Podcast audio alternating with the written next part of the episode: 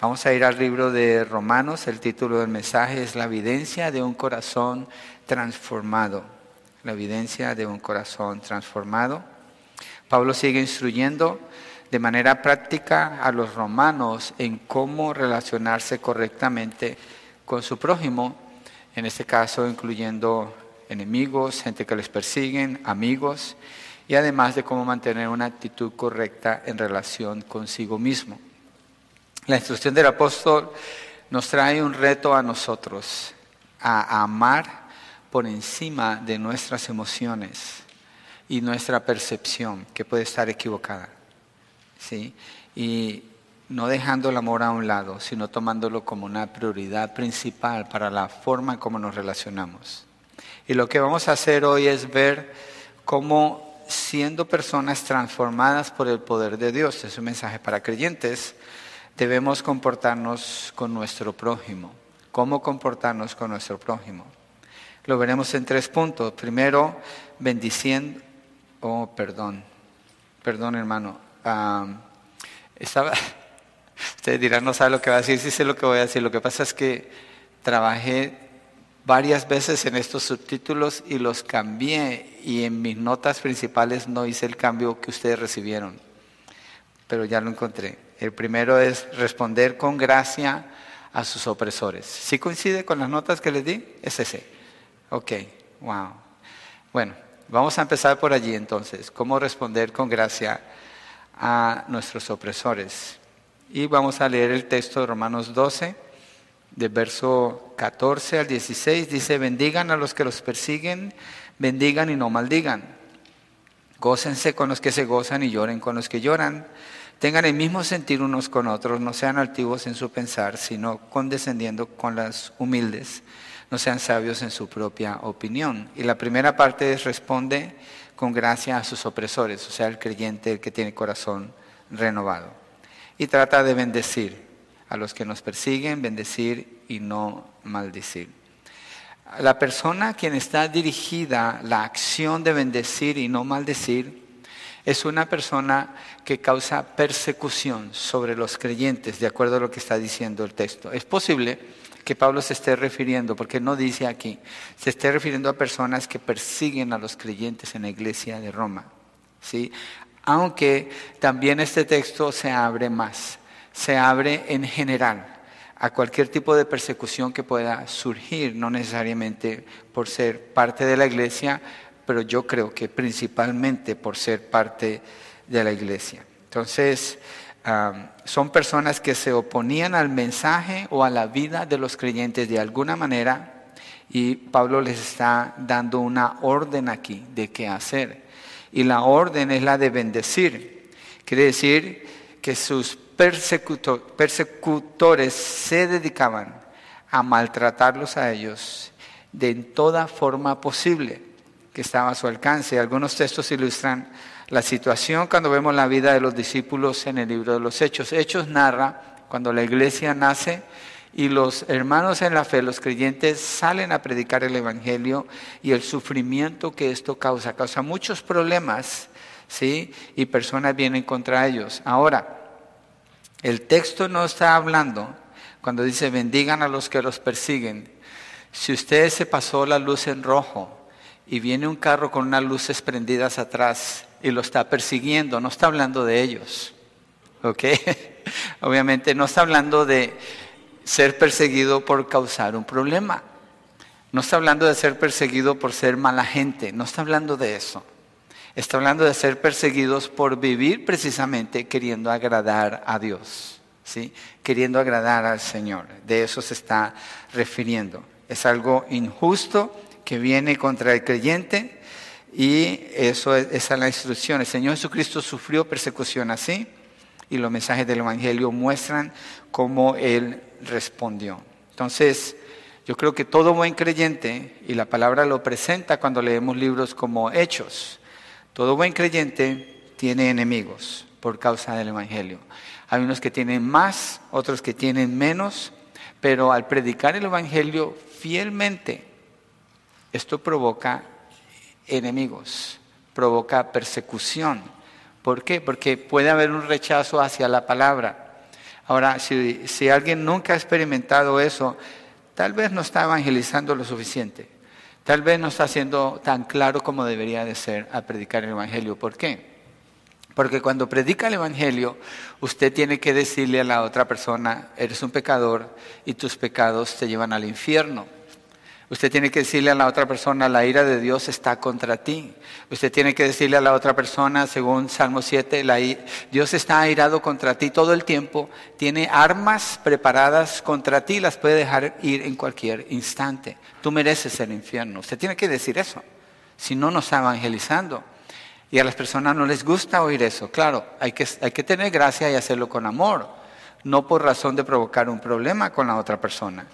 Pero lo que implica el texto es que hay persecución contra ellos por la vida que ellos están llevando y lo abrimos también cuando no es por eso puede haber otras situaciones. Pero quiero que miremos un ejemplo de Hechos 7, 54 al 60. Quiero mencionar algo que no hemos estudiado todavía, pero puede ir en contra de lo que usted cree de esta persona. Pero después quiero tratar con eso más adelante. Aquí está hablando de Esteban. Esteban no era un diácono, como Pablo lo describe en 1 Timoteo 3. Esteban era un evangelista.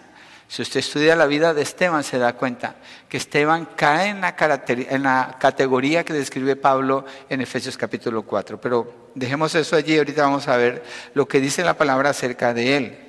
Esteban está predicando, si usted lee todo el capítulo 7, lo puede hacer en su casa, es un capítulo largo, tiene una predicación preciosa. Este hombre le da a, ellos la historia de Israel y la bondad de Dios con Israel y el resultado de la respuesta de ellos hacia Dios. Y aquí está terminando, verso 54. Al oír esto se sintieron profundamente ofendidos y crujían los dientes contra él. ¿Quiénes crujían los dientes contra él? Los judíos que acaban de escuchar el Evangelio. ¿De qué les está hablando ellos? De Cristo del Mesías. ¿Qué le está diciendo a ellos? Del amor de Dios y le está mostrando toda su historia. Y la respuesta de ellos es, crujen sus dientes contra él. Imagínense a alguien que está rechinando los dientes de ira. Verso 55, pero Esteban, lleno del Espíritu Santo, fijo los ojos en el cielo, vio la gloria de Dios y a Jesús de pie a la diestra de Dios. Y aquí nos está dando en esencia cómo confrontar una situación crítica. Y dijo, veo los cielos abiertos y al Hijo del Hombre de pie a la diestra de Dios. ¿Qué está viendo Esteban? Su, su, mirada está fija en Dios. Hoy lo estuvimos cantando en la escuela dominical. Pon tu mirada en Cristo. La mirada de él está fija en Dios. Él está viendo más allá de aquellos que están crujiendo sus dientes para quererlo matar a él. Verso 57, entonces ellos gritaron a una voz y tapándose los oídos se lanzaron a una contra. No querían oír el mensaje, odiaban lo que Esteban les estaba diciendo. Verso 58, echándolo fuera de la ciudad, comenzaron a apedrearlo y los testigos pusieron sus mantos a los pies de un joven llamado Saulo. Este Saulo es Pablo, el apóstol Pablo, pero aquí es un inconverso. Y mientras lo apedreaban, Esteban invocaba al Señor y decía, Señor Jesús, recibe mi espíritu. cayendo de rodillas, clamó en alta voz, Señor, no les tomes en cuenta este pecado. Habiendo dicho esto, durmió. ¿Qué hizo Esteban? Esteban bendice a esas personas que lo están matando. Esteban no está mostrando odio contra ellos. Esteban no los está maldiciendo. Esteban no les está diciendo, como hay personas muy religiosas que dicen, hay un Dios y Él los va a juzgar. No está usando el nombre de Dios para amenazarlos a ellos con la ira de Dios. Está pidiendo misericordia por ellos, está bendiciéndolos. Esteban los está bendiciendo. Esta es una situación horrenda, es horrendo lo que está sucediendo aquí, que él se ha tratado de esa manera por predicar el Evangelio, pero es la realidad. Este es un extremo, obviamente. Tal vez nosotros no hemos experimentado nunca algo así, pero si sufrimos persecución, tenemos una orden. Y la orden es, bendice, no maldigas, no maldigas. Es bien claro lo que dice allí. Ahora piense en las situaciones en que usted se encuentra cuando hay algún tipo de persecución o usted lo ve como persecución, acuérdese, la respuesta es bendecir, no maldecir. Mira lo que dice Pablo en 1 Corintios 4. Si se fijan, esto es muy práctico. Lo que Pablo enseña en Romanos 12, esa es la vida del creyente que conoce la verdad de Dios. Entonces, te conoce a Cristo, usted ha sido ah, perdonado de sus pecados, ha sido reconciliado con Dios, adoptado como un hijo, como una hija de Dios, tiene vida eterna en Cristo Jesús, tiene todo ese conocimiento de la verdad, ese conocimiento doctrinal. Así se ve, como Pablo está diciendo, la vida de alguien que cree esto. Pero es importante creerlo primero, por eso fueron 11 capítulos al principio. Miremos lo que dice Pablo acerca del sufrimiento o ser ultrajado por el Evangelio. Nos agotamos, verso 12, trabajando con nuestras propias manos, cuando nos ultrajan, bendecimos. Aquí está. ¿Qué hace él cuando lo ultrajan? Bendicen. ¿Qué hizo Esteban cuando lo están matando? No queriendo matar, lo están matando. Él está bendiciendo a esas personas. Sigue, cuando somos perseguidos, lo soportamos. Cuando hablan mal de nosotros, tratamos de reconciliar. Hemos llegado a ser hasta ahora la basura del mundo, el desecho de todo. Eso es como habla un apóstol verdadero. Y Pablo, la respuesta que muestra principalmente es bendecir. ¿Quién puede bendecir entonces? De acuerdo a lo que estamos viendo, Esteban, Pablo, Pablo tuvo que ver con la muerte de Esteban. Pablo era uno de los que rechinó los dientes. Pablo era uno de los que si podía haberlo hecho hubiera tirado una piedra para matar a Esteban pero era muy joven y lo que lo hicieron, lo que, lo que le encargaron es cuidar la ropa de los que lo estaban matando. ¿Por qué? Es decir, sus mantos pesados se los quitaron para poder tomar más movimiento y matar a Esteban. Y Pablo está tomando lugar en eso, pero después el Señor lo llama y Pablo se da cuenta de lo que es sufrir por el Señor. Y aprende que la respuesta en medio del sufrimiento, la aflicción y la persecución es bendecir nunca maldecir. Y cuando enseña eso en Romanos capítulo 12, Pablo sabe de lo que está hablando. Pablo, más que nadie, sabe de lo que está hablando. Mira lo que dice primera de Pedro 2, 21 al 23, cuando Pedro habla del ejemplo de nuestro Señor Jesucristo.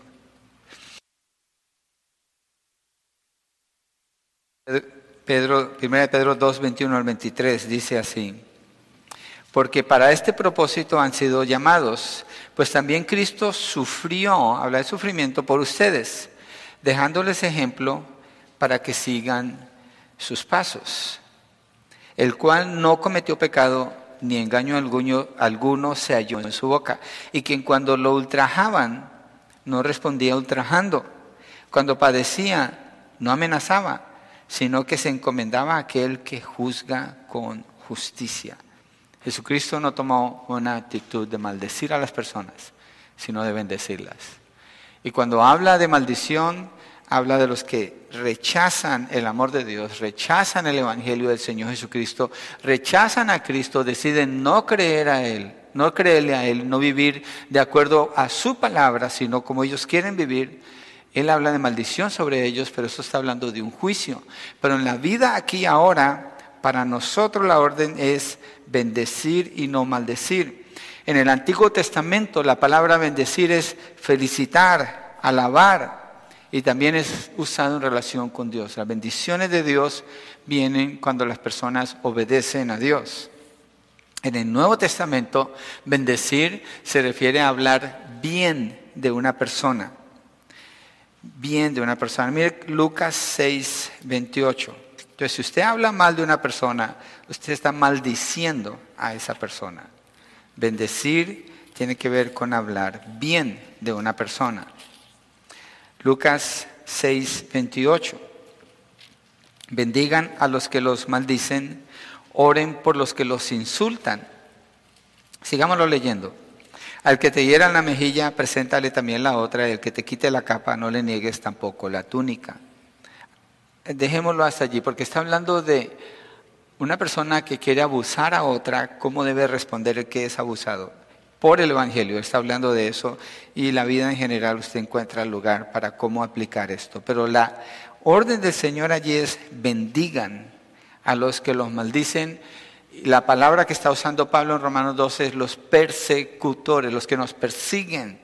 Ellos no nos van a bendecir, ellos nos van a maldecir. Nuestra parte es bendecir.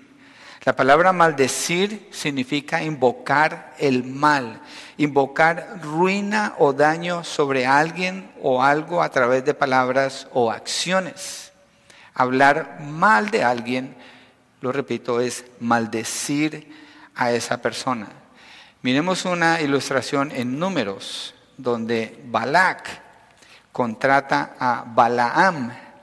Balak es un rey y contrata a Balaam que es un falso profeta.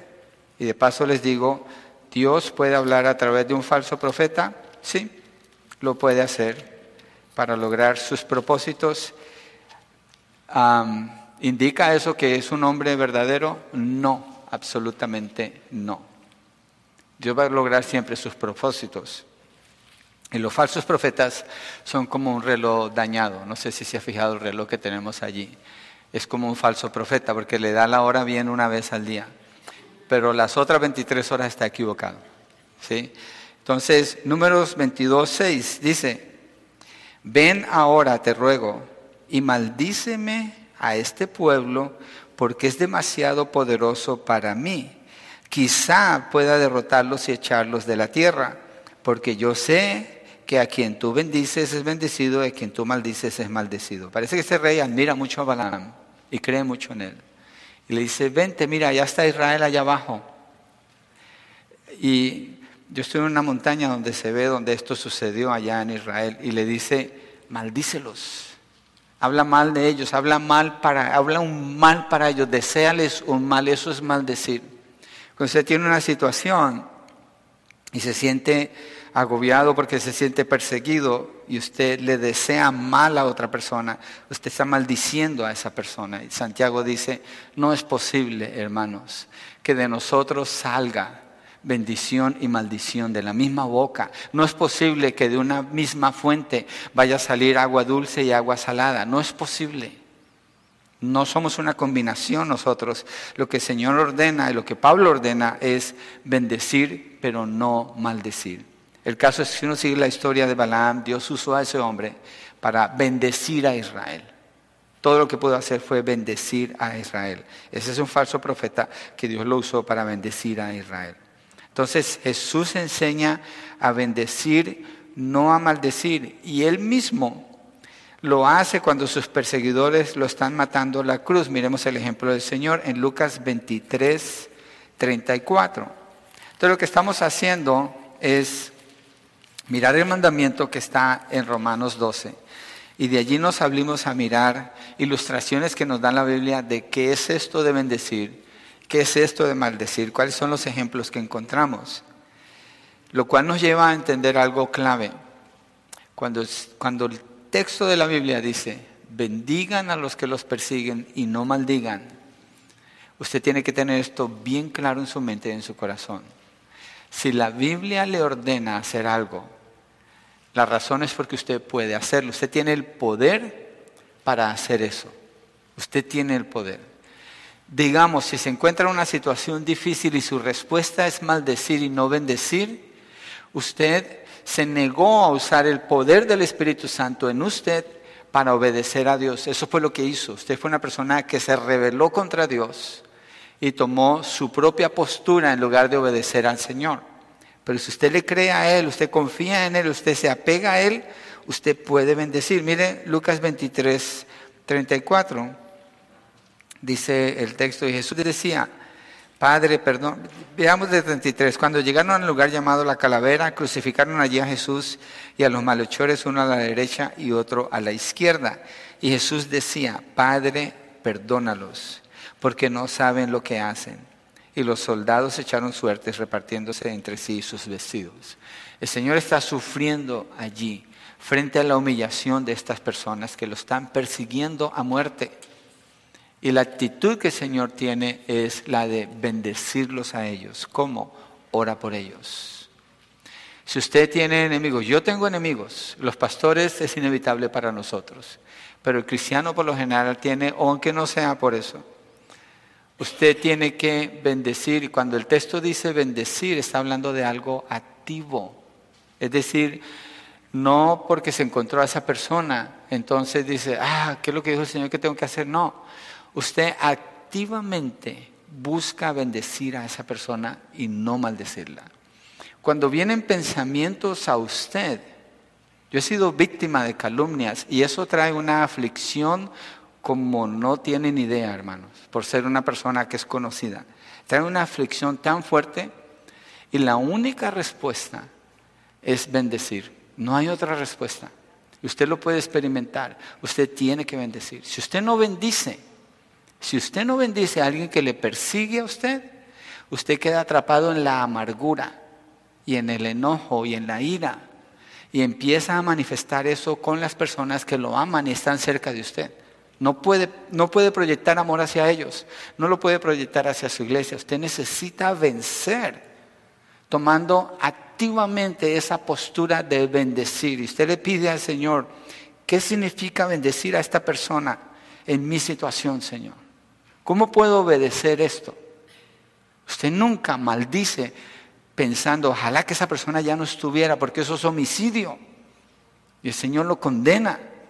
Usted tiene que bendecir. Y cuando usted bendice, usted está bendiciendo esperando lo mejor para esa persona. Yo me he enterado de necesidades específicas que estas personas tienen y específicamente me dedico a orar por eso. Le pido al Señor que les permita el gozo y la alegría de, de disfrutar esas bendiciones que Dios ofrece. Porque usted no puede ceder a maldecir, usted tiene que bendecir. El Espíritu Santo vive en nosotros, somos templo y morada del Espíritu Santo. Y de nosotros no puede manifestarse la maldad.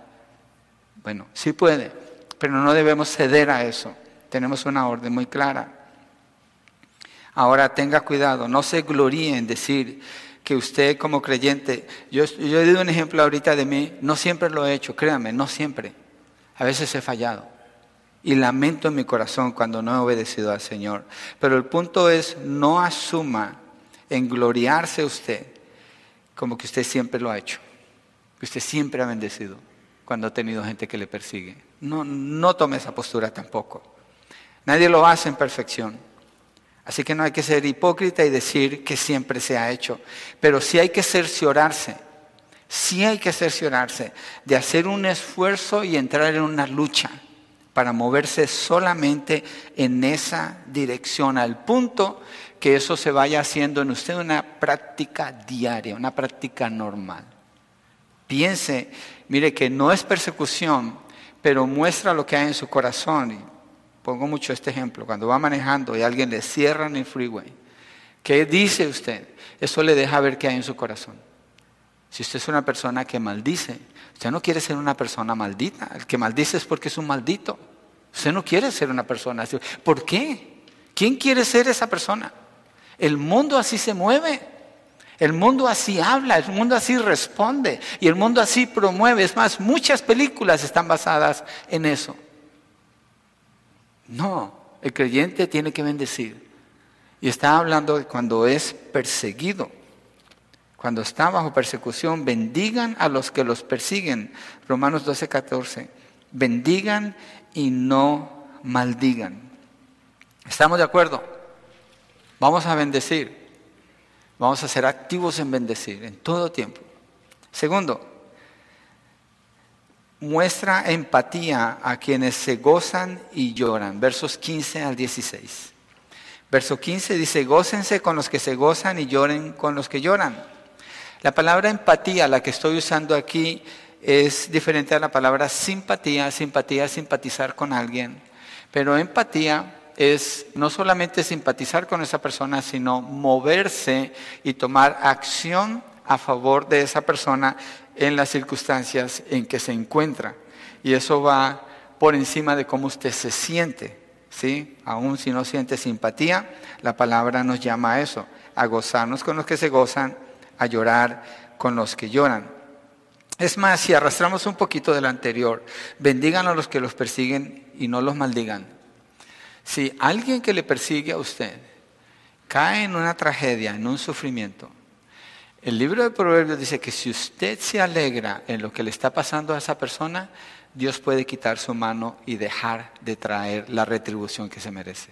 Entonces usted nunca toma una postura de alegrarse en el mal de otra persona. No lo haga, no lo haga.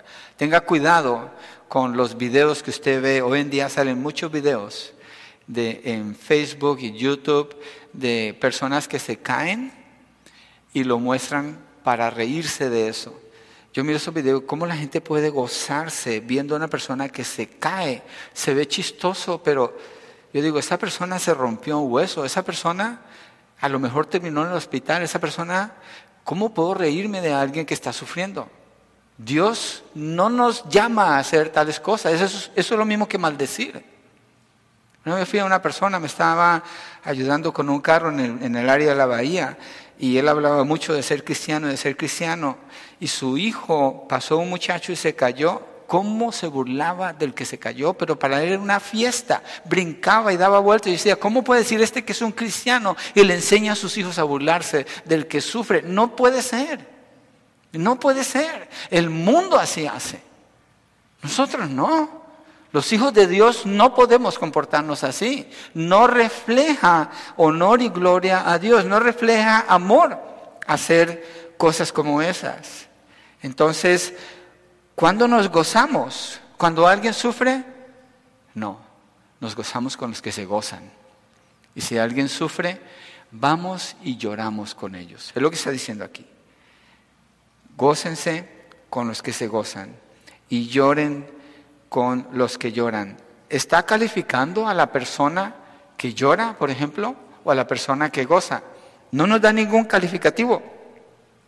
No nos dice quiénes son y no nos dice las circunstancias en las que ellos están en relación con nosotros cuando ellos se gozan.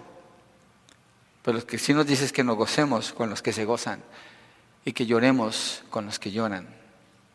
Entonces, es una disposición del corazón. Yo recuerdo hace años un vecino mío, un joven, compró un carro. No me caía muy bien el muchacho porque era muy bulloso la verdad que no. Y los que ya somos mayores no nos gusta tanto el ruido así en la noche, pero no era un mal vecino. El caso es que él llegó a su casa y se había comprado un carrito. Era su primer carro. Y yo vi su carro, me alegré por él y dije, wow, ya se compró un carro. Pero perdí la oportunidad de ir a su casa y felicitarlo. Son esas acciones pequeñas que podemos hacer por otra persona. Para él era muy importante. Era, era, su primer carro. ¿Por qué no hacerlo? Dejé ir esa oportunidad y desde entonces dije, no quiero dejar pasar estas oportunidades. Quiero expresar alegría con el que se está alegrando. Quiero gozarme con el creyente llamado a eso, a disfrutar. Y eso nos protege de la envidia, eso nos protege de la competencia entre nosotros. Cuando alguien que conocemos entre nuestros hermanos o aún fuera, algo bueno pasa con ellos, podemos celebrar. Igual, cuando alguien llora, lo que hacemos, cómo expresamos empatía con esa persona, es decir, nos acercamos. Mire, una advertencia que es para todos nosotros de tener cuidado, lo he mencionado antes. En el WhatsApp tenemos un chat donde la mayoría de las personas que vienen aquí forman parte de ese WhatsApp. Y ahí se ponen peticiones de oración, ahí se ponen eh, peticiones o a veces algunas celebraciones poner la manita allí. Yo lo hago, pero procuro hacer una llamada también. Busco a esa persona. Trato de hacer ese alcance. No siempre, pero me doy cuenta que a veces está la tentación. Ya puse mi manita, ya yo estoy allí. No, hermanos, no, iglesia. Tenga mucho cuidado, eso es una tentación. A pensar que yo ya lloré con el que está llorando. No es así o que yo ya me gocé con el que está gozando. No es así. Si ese es el punto de llegada para usted, tiene que moverse más allá y hacer algo. Mandar una nota, hacer una llamada, hacer una visita, ver cómo está esa persona, ver y, ir y celebrar con él o con ella, o ir y llorar con esa persona. Preguntarle, sentarse para escucharla y ver cómo se siente. Hay que ir un poco más allá. Mira lo que dice 1 Corintios 12, 26, cuando Pablo habla acerca de la respuesta ante el gozo y el lloro. Primera de Corintios 12, 26. Los medios de comunicación masivo trabajan en nuestra contra cuando podemos hacer algo diferente y no quedarnos con eso. Tenemos que ir un poco más allá. 12.26 dice así el apóstol Pablo, si un miembro sufre, todos los miembros sufren con él. Y si un miembro es honrado, todos los miembros se regocijan con él. Entonces está hablando de, tu felicidad es mi felicidad. Somos, somos hermanos, somos una familia. Tu sufrimiento viene a ser mi sufrimiento. Esta iglesia lo ha mostrado mucho, mucho. Se nota. Nomás lo que digo de WhatsApp, no digo que es lo que nos caracteriza, pero sí debemos tener cuidado, guardar el corazón para que manifestemos empatía, es decir, vamos y estamos con la persona allí, casi que nos ponemos sus zapatos, pues, y estamos sintiendo lo que siente. Mire Lucas 1, 57 al 63. Esta es una ilustración de lo que es empatía de parte de familiares y de parte de vecinos cuando algo bueno sucede cuando algo bueno sucede. Lucas 1, 57 al 63. Cuando a Elizabeth se le cumplió el tiempo de su alumbramiento, dio a luz un hijo. Y mire a quienes menciona aquí en el verso 28. Y sus vecinos y parientes oyeron que el Señor había demostrado su gran misericordia hacia ella y se regocijaban con ella. Reconocen la bondad del Señor y se acercan. Al octavo día vinieron para circuncidar al niño. ¿Quiénes? De acuerdo al texto, son los vecinos y los parientes que quieren venir a celebrar eso con ellos, porque es parte de la tradición judía, de la ley judía. Y lo iban a llamar Zacarías, según el nombre de su padre. Están siguiendo lo que es la tradición entre ellos. No, sino que se llamará Juan, respondió la madre. Y le dijeron, no hay nadie en tu familia que tenga ese nombre. Entonces preguntaban por señas al padre cómo lo quería llamar. El padre es Zacarías, él está mudo, porque cuando el ángel le dio esta noticia de que su esposa iba a tener un hijo y ella era estéril, él no creyó, entonces le dijo, no vas a poder hablar. Entonces le pregunta y él empieza a responder con señas. Él pidió una tablilla y escribió lo siguiente, su nombre es Juan. Y todos se maravillaron. Al instante le fue abierta su boca, bueno, y suelta su lengua comenzó a hablar dando alabanza a Dios. ¿Por qué escogí este texto? Porque si usted lee, dice, y usted se transporta al pueblo donde ellos están, sus vecinos y sus familiares están pendientes de ese bebé. El bebé nace, es el tiempo de circuncidarlo a los ocho días después de que nace, y es cuando le ponen el nombre. Ellos van, ellos quieren, eso es empatía, eso es estar con la persona allí salirse de lo normal. Es algo que nosotros los hispanos tenemos mucho en nuestra cultura. La gente sale en la calle, en los pueblos de donde nacimos. La gente camina, se saludan, buenos días, o encuentran a una persona barriendo, barriendo su pedacito de la calle, compartiendo o pidiendo. Tienes un, ¿cómo es que decía la chimotrofia? Una tacita de, de azúcar. hay, esa, hay esa cercanía y aquí en Estados Unidos llegamos con el carro, yo digo, aquí en Estados Unidos nos enfermamos de los dedos, porque hundimos el botón para que se abra el garaje, metemos el carro, hundimos el botón para que se cierre. Y ya los vecinos no nos ven más. Yo noto eso, es difícil ver a los vecinos, es difícil hablar con ellos. Lo que nosotros tenemos, que el Señor nos ha dado, nuestra cultura trabaja a nuestro favor, debemos usarlo para mostrar empatía ir y celebrar con el que está celebrando.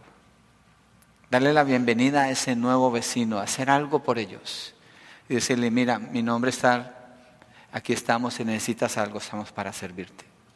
El otro día un vecino, yo conozco casi, a todos mis vecinos, y uno de ellos fue a la casa, tu cámara funciona porque es que nos pasó esto con, con mi hija y queremos ver si, si se puede ver porque un muchacho se la llevó y estaban muy preocupados. Vengan, pásense. No, no, no, aquí nada más. Y nos pusimos a hablar, a escucharlos. Y vi, el dolor que ellos tenían. Y les dije, no te preocupes, mira, también a mí me ha pasado con mis hijos cosas así, pero ora, vamos con el Señor, confía en Dios, déjame orar por ustedes. No son cristianos, ahí estuvimos orando. Y lo veía, ¿qué sabes? ¿Cómo está ella? Y vino y me contó, ya regresó, ya está aquí, ya está esto. Ahora, ¿qué sigue? Hay que orar por ellos. Oh, pues ya la encontraron ya. No, yo oro diario por esa muchachita. Oro diario por esta familia, oro diario por la oportunidad del corazón entre los padres y los hijos que se apegue. Entonces, lloramos con los que lloran y reímos con los que ríen. Nos gozamos con los que se gozan y lloramos con los que lloran. Este mundo es un mundo muy egoísta que promueve el egoísmo al máximo, ignorando las necesidades de los demás. Es común es común que las personas se impresionan por dos, tres segundos. Mira mi teléfono, oh, wow, y piensan que eso es gozo. Y a la siguiente página ya están viendo otra cosa. Y a los seis segundos ya están viendo otra cosa. Y en un minuto ya han visto por lo menos diez cosas diferentes. Y no se dan cuenta quién estaba a su lado. No se dan cuenta lo que está sucediendo a su alrededor no se acercan a otras personas, no se tocan entre ellos. Y con la pandemia parece que eso, eso fue una epidemia que produjo aislamiento entre las personas. Yo odiaba lo que la pandemia estaba promoviendo. Es una farsa, es una mentira, es un engaño para separar las personas. Y la iglesia no puede permitir que esos ataques la transformen en lo que el mundo es. La iglesia está separada del mundo y es llamada a acercarse a mostrar empatía, a mostrar, a, asociarse con el que está llorando, llorar con él y a gozarse con el que está gozándose, pero no a la distancia, no por la manita que puso allí en el Facebook o donde quiera que lo haya puesto. Hay que ir un paso más allá. Somos la iglesia del Señor y así se nos llama a vivir de una manera donde mostramos amor, así como los familiares y los vecinos de Elizabeth Mire Filipenses 2.17, donde Pablo muestra empatía aún a pesar de sus circunstancias. Este es otro detalle de mostrar empatía o de eh, gozarnos con los que se gozan y llorar con los que lloran. No es porque yo estoy bien, que lo hago, porque eso sería un punto de superioridad y más adelante Pablo cubre eso. Es porque eso es lo que está pasando en la vida de esa persona. Y Pablo así habla Filipenses 2.17, cuando dice, pero aunque yo sea derramado como libación sobre el sacrificio y servicio de su fe, me regocijo y comparto mi gozo con todos ustedes. ¿Qué significa cuando dice sea derramado como libación? Está hablando de muerte. Pablo está hablando de la posibilidad de que él muera por servirle a estos hermanos para que ellos estén en la fe y dice, me regocijo y comparto mi gozo con todos ustedes. Entonces, mostrar ese cariño, esa cercanía, no es, no es porque a mí me sobra, no es porque tengo de más y entonces pues voy a dar. No, Pablo está hablando, aún me puede costar mi vida, pero yo me voy a gozar con ustedes. Así es como lo presenta la palabra. Entonces, pregúntese esto, ¿Cómo celebra usted el cumpleaños de su hermano, de su hermana, en la fe o de su familiar? ¿Cómo muestra usted empatía? ¿Va porque, pues ni modo, nos toca ir a esa fiesta y ya, pues ya nos invitamos, nos invitaron, ¿qué vamos a hacer?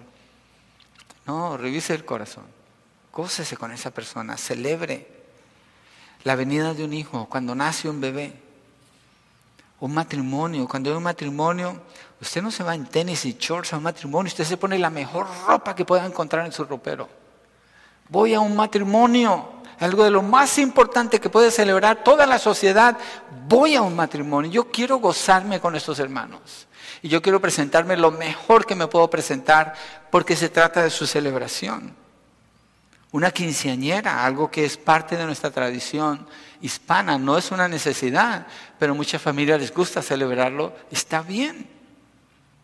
¿Qué cuando se muere un ser querido? ¿Cómo responde usted? Usted no se queda con la nota que pone en el WhatsApp. No se queda con esa nota, tiene que hacer algo más. No piense que ella puso una carita triste en el, en el YouTube, o en el Facebook, o en el WhatsApp, o lo que sea. Más bien va, se presenta, se sienta a llorar con el que está llorando.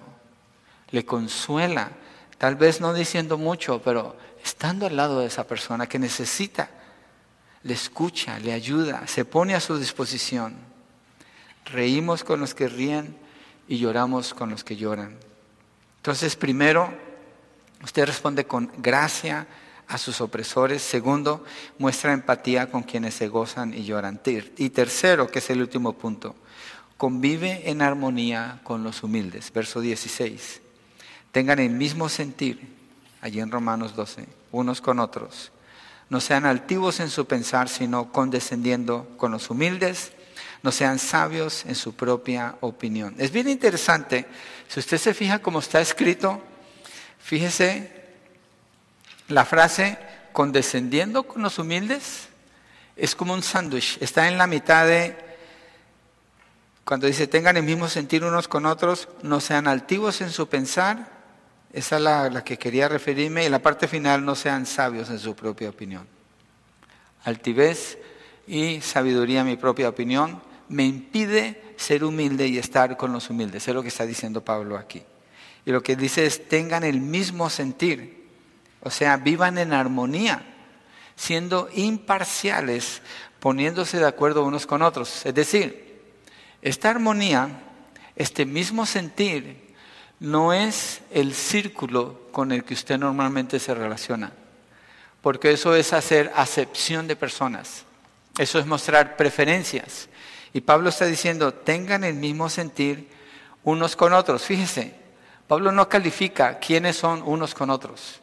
Pablo lo que está diciendo es, es algo general, normal entre todos, ¿sí? Tener el mismo sentir. Ahora, este mismo sentir no se trata simplemente de llevémosla bien porque hay que llevárnosla bien.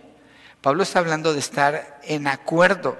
Vamos a Juan 17 para que vean a lo que se refiere el Señor en relación con esto. Él ora por sus discípulos y le pide a Dios por eso, que tengan el mismo sentir, que estén en unidad.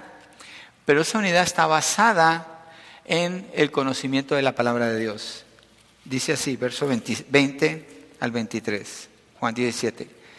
Pero no ruego solo por estos, sino también por los que han de creer en mí por la palabra de ellos, ahí está la palabra, para que todos sean uno, como tú, oh Padre, estás en mí y yo en ti, que también ellos estén en nosotros, para que el mundo crea que tú me enviaste. La gloria que me diste les he dado para que sean uno, así como nosotros somos uno.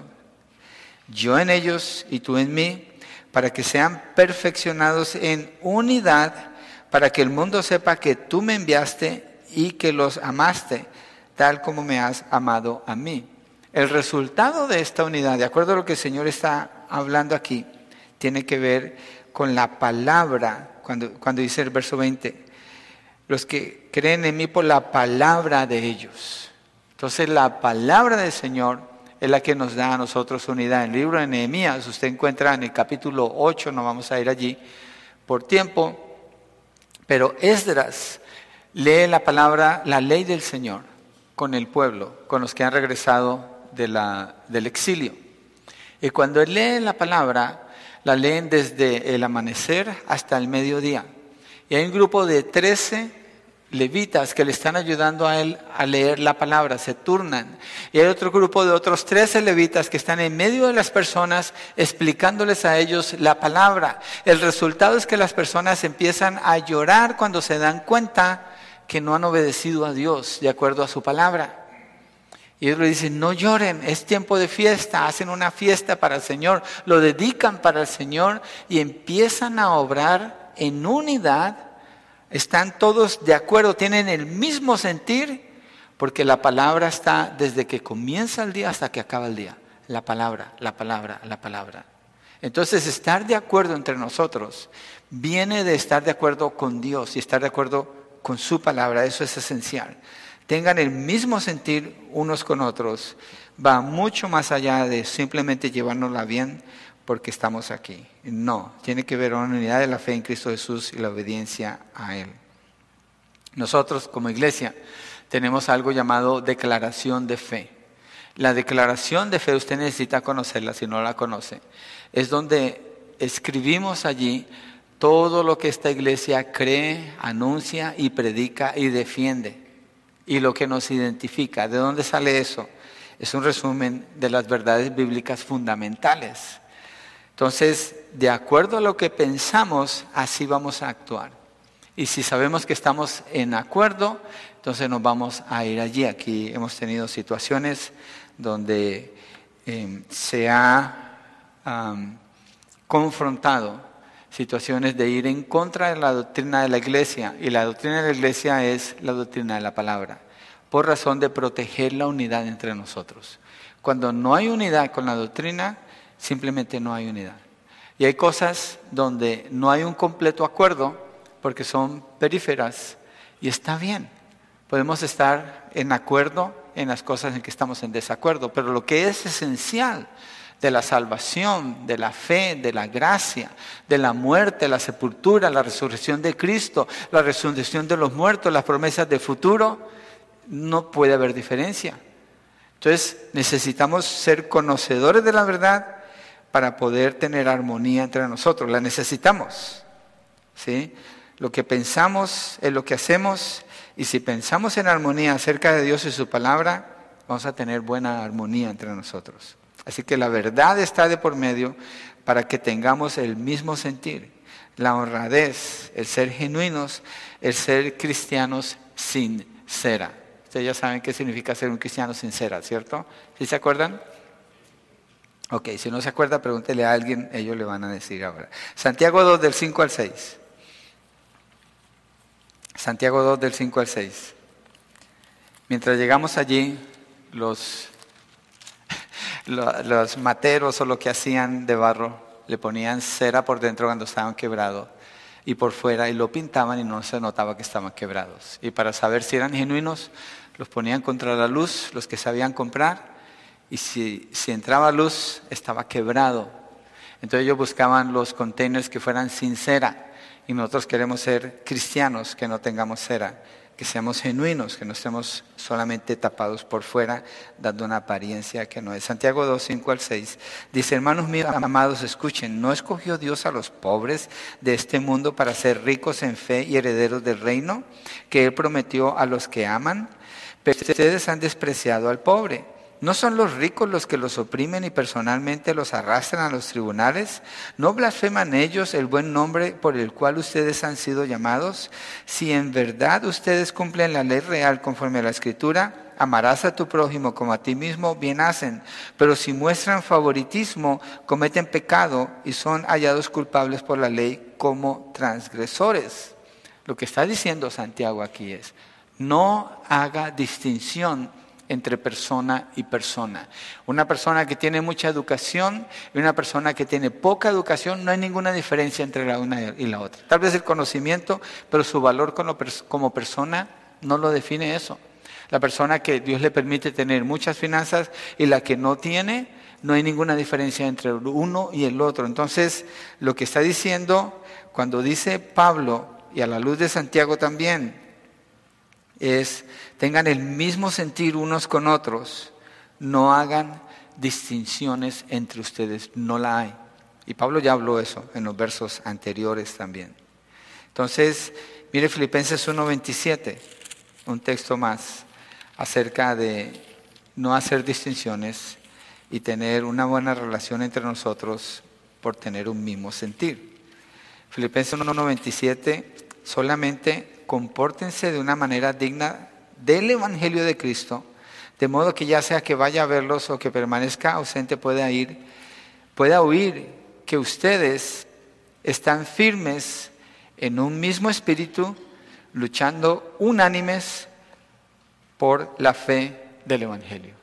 Esa armonía viene de lo mismo que hacemos todos nosotros, y es predicar el Evangelio del Señor Jesucristo. Eso nos une, no la condición en que nos encontramos que sea algo material.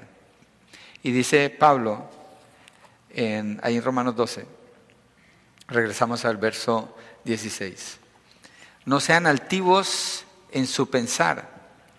Ser altivo es centrarse en sí mismo, es lo que es.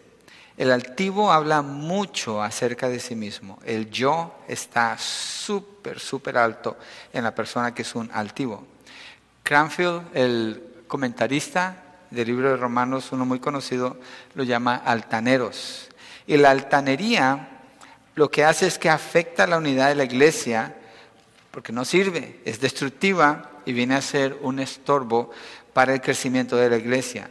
La altanería impide el fluir en el evangelismo. La misión de la iglesia es afectada fuertemente. ¿Quién sufre de altanería? Usted bien le puede decir al que está a su lado, tú eres un altanero. El problema no es si hay altanería o no, sino qué tan altaneros llegamos a ser. Y la palabra nos llama, no seas así. Y no asumas que tú no tienes problema con eso. Cada uno de nosotros, Pablo está escribiendo a los creyentes. Y Pablo no está diciendo, no sean altivos, porque se está refiriendo a dos o tres personas que le caen mal en la iglesia de Roma. Él está hablando a todos. Y nosotros como iglesia tenemos que cuidarnos de la hipocresía al pensar, eso a mí no me queda. El gócese con lo que se goza, sí, yo así voy, pero esa parte a mí no me queda. No. Dios nos está hablando a todos aquí. A que cuidemos el corazón y entendamos cuándo somos así y evitar hacer eso. No sean altivos en su pensar. Entonces, ¿cómo? Sino condescendiendo con los humildes y no sean sabios en su propia opinión. La condescendencia con los humildes está puesta en medio de esos dos mandatos negativos. Y Pablo ya habló de eso en los versos 3 al 5. Mire lo que dice ahí mismo.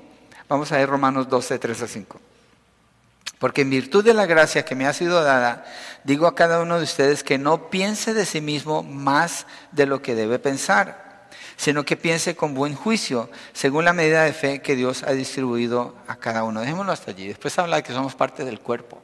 Nuestra identidad y nuestro valor viene de la unidad que nosotros tenemos, la, unidad que el Señor nos ha dado. Y además, hermanos, noticia, Usted no es el centro del universo. No se trata de usted. No se trata de usted. No se engañe con eso. No tenga un concepto de sí mismo más alto que el que debe de tener. Al contrario, acuérdese. ¿Qué es lo que usted merece? ¿Qué es lo que yo merezco? ¿Qué es lo que merecemos? A veces se dice, no, yo no merezco nada. Hmm, estás equivocado, mereces algo. Mereces el infierno. Tú y yo merecemos el infierno por nuestras acciones no se nos ha dado por la gracia de Dios, por la muerte de Cristo en la cruz del Calvario. Entonces, ¿quién soy para pensar que soy algo cuando pudiera estarme quemando en el infierno por la eternidad, sin salida, sin esperanza, sin vida? Y tengo ahora todo lo que tengo. Y Pablo dice, y además lo que tienes, ¿acaso no te lo han dado? ¿Que no es Dios el dueño de todo? ¿Tienes algo por ti mismo? No es razón para tener un concepto más alto del que deberíamos tener de nosotros mismos. Entonces no sea altivo en su pensar. Y dice que eso comienza desde el pensar, sino condescendiendo con los humildes y no sea sabio en su propia opinión. Mira lo que dice el Señor Jesús en Lucas 14, versos 12 al 14. Este mensaje es pura práctica en los grupos de hogar, hermanos, cuidado, todos tendemos a ser hipócritas y mostrar lo mejor de nosotros. Yo tengo esa tendencia y tengo que luchar siempre contra eso. Busquemos la aplicación, una aplicación sincera. En los grupos de hogar, cuando usted hable de este tema esta semana, hable en primera persona. Líderes no permitan no permitan que los participantes del grupo de hogar estén hablando en segunda o en tercera persona. Segunda persona, segunda o tercera persona es ellos o no es que todos tienen que o nosotros somos. No, en primera persona, yo. Yo necesito no ser sabio en mi propia opinión. Yo necesito no tener un concepto de mí más de lo que debo pensar. Yo, yo necesito. Entonces los grupos de hogar cobran sentido de lo contrario, se hacen un ambiente de hipocresía donde se promueve la hipocresía para hablar mal de otras personas que ni siquiera están allí. Hablando en general, no nombres propios, me refiero. Y decir, oh, yo si hago esto, es que los mundanos son esto. Todos tenemos esa tendencia, tenemos que luchar y ayudarnos. Esa es una aplicación específica de lo que estoy leyendo aquí en Romanos capítulo 12. Grupos de hogar, cuidado cuidado, guarden sus grupos de hogar. Entre todos tenemos que ayudarnos para hacer como dice aquí. Lucas 14, 12 al 14. En verdad les digo, el que cree en mí las obras que yo hago, él hará, él las hará también y aún mayores que estas hará, porque yo voy al Padre. Si estoy, espérenme, no, me fui a Juan, perdón. Lucas 14 ya, y estamos en el verso 12. Jesús dijo, también al que lo había convidado, cuando ofrezcas una comida o una cena, no llames a tus amigos, ni a tus hermanos, ni a tus parientes, ni a tus vecinos ricos, no sea que ellos a su vez también te conviden y tengas ya tu recompensa. Antes bien, cuando ofrezcas un banquete, llama a pobres, mancos, cojos, ciegos. ¿Quiénes son ellos en la sociedad donde Jesucristo está hablando? La gente que no tiene nada. Ellos son indigentes, ellos, ellos no tienen nada, no tienen sistemas del gobierno que les provea algún tipo de ayuda, no tienen nada. Verso 14. Y serás bienaventurado, ya que ellos no tienen para recompensarte, pero tú serás recompensado en la resurrección de los justos. Cuando dice condescendiendo con los humildes, está hablando de esto aquí. Está hablando de esto. Otra lucha que nosotros tenemos que luchar en nuestro caminar diario para que nuestra recompensa venga de arriba, no aquí en la tierra. Y por último, después de condescendiendo con los humildes o asociándose con los humildes o sentándose con los humildes o compartiendo con ellos, dice no sean sabios en su propia opinión. El libro de Proverbios dice que el principio de la sabiduría que es el temor a Jehová. Una persona que piensa que es sabia, piensa que es el principio y el fin de todos los comentarios. Siempre tiene una respuesta, siempre tiene una opinión, siempre tiene algo que decir. Esa es una persona, como dice Cranfield, es una persona arrogante, es una persona altanera, la que piensa que siempre tiene que decir algo. No sea sabio en su propia opinión. La sabiduría tiene que ver con el temor de Dios. El libro de Jeremías dice que si alguien ha de gloriarse, no se gloríe en su sabiduría, que no se gloríe en su riqueza, que no se gloríe en su fuerza. No tienes nada en qué gloriarte en realidad, nada. No eres nada. Dios es todo. Y lo que tienes, Él te lo ha dado te glorías en Él, en conocerlo a Él y en saber que Él muestra misericordia y bondad en la tierra, porque en esas cosas Él se deleita. Eso es la razón para gloriarse en Él, en el Señor. Pero no ser sabios en nuestra propia opinión, no sabemos todo. No sabemos todo. Vamos a leer Proverbios, ¿qué les parece? Para afirmar lo que estamos viendo aquí y qué significa esto de no, no hacerse sabio uno mismo. Proverbios 3, 7. No seas sabio en tus propios ojos, teme al Señor y apártate del mal. Proverbios 26, 12. Proverbios 26, estos son consejos sabios que debemos guardar en el corazón. ¿Has visto un hombre que se tiene por sabio? Más esperanza hay para el necio que para él. Isaías 5:21. Mira lo que dice Isaías allí al comienzo. Isaías está escribiendo a la nación de Israel y dice, hay de los sabios a sus propios ojos e inteligentes ante sí mismos. Una persona que salta su propia inteligencia constantemente es una persona arrogante, tiene un problema serio de orgullo. Y la palabra habla en contra de eso. Santiago 3, 13 al 17. Y este, lo de Santiago ya lo hemos visto, creo que ya lo vimos todo, el libro de Santiago, aquí, un buen consejo que encontramos ahí en la palabra. 3, 13 al 17. ¿Quién es sabio y entendido entre ustedes? Que muestre por su buena conducta sus obras en sabia ¿qué? mansedumbre. No es una persona que exalta su conocimiento o su capacidad, pero si tienen celos amargos y ambición personal en su corazón, no sean arrogantes y mientan así contra la verdad. Esta sabiduría no es la que viene de lo alto, sino que es terrenal, natural, diabólica. porque donde hay celos y ambición personal, allí hay confusión y toda cosa mala, pero la sabiduría de lo alto es primeramente pura, después pacífica, amable, condescendiente, llena de misericordia y de buenos frutos, sin vacilación, sin hipocresía. Entonces, la, la, sabiduría, cuando hablamos de la sabiduría, esas son las características de la sabiduría y habla mucho de la manera como se relaciona con otras personas, no la manera como habla de sí mismo o se exalta a sí mismo o, o em, enfatiza sus atributos. Dios es el que tiene atributos, Dios es el que es, el que es digno. Entonces, para asociarse con los humildes, hay que evitar a toda costa, hay que evitarlo, el ser altivo en su pensar y el ser sabio en su propia opinión. Y de esa manera en la práctica mostramos unidad y armonía entre todos nosotros. Entonces, lo primero es responder con gracia a los opresores. Bendiga no maldiga. Usted puede bendecir. Mostrar empatía con quienes se gozan y lloran, vaya más allá de la manito y de lo que el mundo en general hace. No ignore la necesidad de otra persona y gócese genuinamente con el que se está gozando, celebre sus logros.